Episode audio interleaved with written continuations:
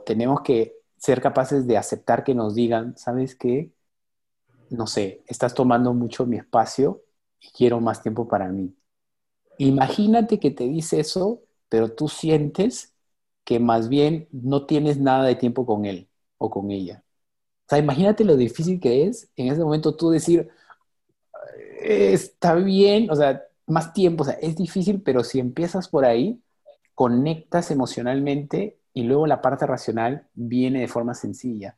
Una de las cosas que hablábamos, y creo que con esto podemos terminar el segmento de nosotros darles información y luego pasamos a preguntas y respuestas, pero algo que, yo sí me he dado cuenta, y, en torno a las discusiones, le decía, primera recomendación, no crean que van a terminarse las discusiones, no es el objetivo.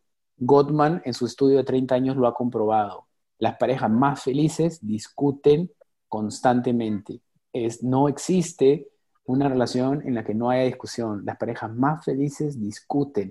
Lo que tenemos que hacer es dejar de tenerle miedo a la discusión. Lo que tenemos que hacer es dejarnos de sorprendernos por una discusión y dejar de, de, generar esta sensación de catástrofe por cada discusión. ¡Ah! Están discutiendo, uy, estamos discutiendo, y no, están discutiendo y va a pasar. Y lo que le decía, si puedes amar a tu pareja mientras discutes, ahí tienes una clave bien interesante, ¿no? Es que a veces cuando uno discute, a mí me pasaba que cuando discutíamos ya se me venía el mundo encima, ¿no? Uy, ¿y ahora qué vamos a hacer? Y esta necesidad de querer resolverlo inmediatamente era lo que a veces explotaba, porque yo sentía el problema ahí y decía, no, este, tenemos que resolverlo, pero seguía, insistía, pero a veces es complicado resolverlo en el momento y, inclusive es más, más orgánico, más sano cada uno tomarse un momento para, para bajarle las revoluciones y ahí poder conversar, ¿no? Sí, y, de hecho ahí lo que pasa es eso, ¿no? Es como, justo recién tuvimos una discusión para nuestro, cumplíamos mes, ¿no, Discutimos y estábamos, ya éramos, era la hora de dormir y estábamos enojados. Y estando enojados, o sea, habíamos discutido, estábamos, o sea, si hubiéramos hecho como las cosas mal, probablemente eso podía durar más tiempo, ¿no? Y estando enojado, yo agarré un cuaderno ¿no? Y empecé a escribir. Y estábamos enojados, era una pelea más o menos, ¿no? Fuerte. Y yo empecé a escribir en un cuaderno, ahí en el cuarto, empecé a escribir. Yo decía, ¿qué estar escribiendo? estaba volteada. Estaba volteada, dándome la espalda. Y luego me contó, en verdad, tenía ganas de, de, solamente arreglar para saber qué estaba escribiendo, ¿no? Estaba curiosa. Pero yo escribía y tú podías decir, o sea, si yo, yo, yo les digo, en otro momento, en esa discusión, o sea, les hablo unos dos años atrás, cuando comenzamos, en esa discusión para mí hubiera sido, no sé, salir, irme, hablar este, con amigos, es que esto no funciona, no, es así, ella hace así, no me entiende, tal, hubiera sido una discusión y todo.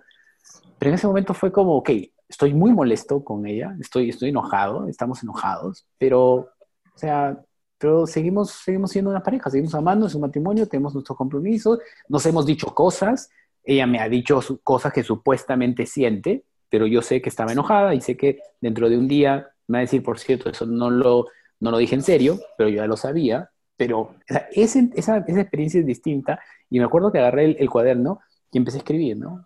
empecé a escribir varias cosas, varias cosas, y luego de eso me, me acerco y me digo, amor, lo lamento, ¿no? Lamento esto que, que pasó, estemos bien, ¿no? Y le conté y volteó y conversamos y al final nos arreglamos.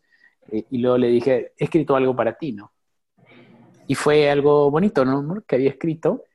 Este, y eran muchas este, frases bonitas de, de, nosotros, pero les cuento esto porque yo me siento en ese, orgulloso de, ese, de esa posibilidad de estando enojado, hacer algo bonito para ella.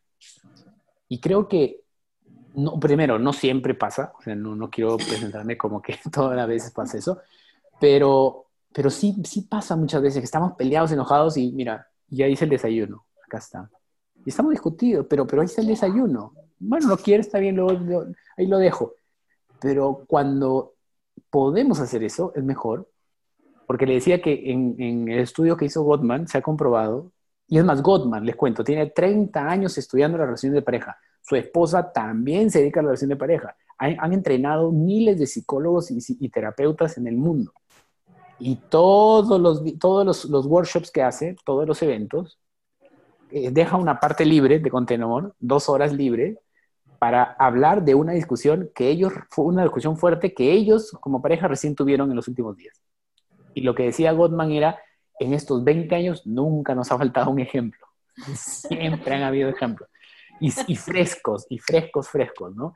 Y de hecho ahí en una conferencia él decía, y contaba, y, eso como también me, me, ayudó y decía, nosotros estamos en la misma, ellos le dicen en la misma, dijo la misma sopa, ¿no? Estamos en la misma sopa, todos estamos en lo mismo.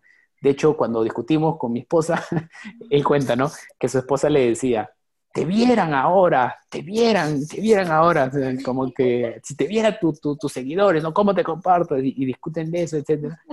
Entonces, esas discusiones van a estar, pero creo que tiene que ver con entender que las discusiones no son el problema, que van a estar, y es más, las, las parejas felices a veces discuten con la voz en alto, hiriéndose, o sea, vas a herir a tu pareja, tu pareja te va a herir, y eso va a pasar toda la vida. La pregunta es si eres capaz, y ahí es donde, donde dice Gottman que sí está la diferencia, la capacidad para reparar el daño. Esa es la parte que sí marca la diferencia, de poder reparar el daño post hacer daño. Y tener la libertad en la relación de poder decir, y creo que últimamente por ahí que yo lo usé y nos funcionó, es poder decir lo que dices, porque estás enojado, frustrado y lo dices, pero luego, espérate, espérate, ah, mira, ¿sabes qué? Lamento, déjame, déjame retirar eso que dije. Mm, eso no es cierto. Lo, lo, siento, o sea, olvídate de eso que dije. Y eso lo puedes decir en el momento o se lo puedes decir un día después. Pero igual la cólera. Igual la cólera, obviamente, ¿no? Pero es como esa reparación de daño, esa reparación sí marca la diferencia. Y es más, lo que dice Gottman es que durante la discusión y durante el día, durante el momento, siempre hay señales de intentar reparar las cosas, pero que a veces la otra persona no la ve. ¿No? Y no, de repente no la veo yo, no la ve este, Miriam.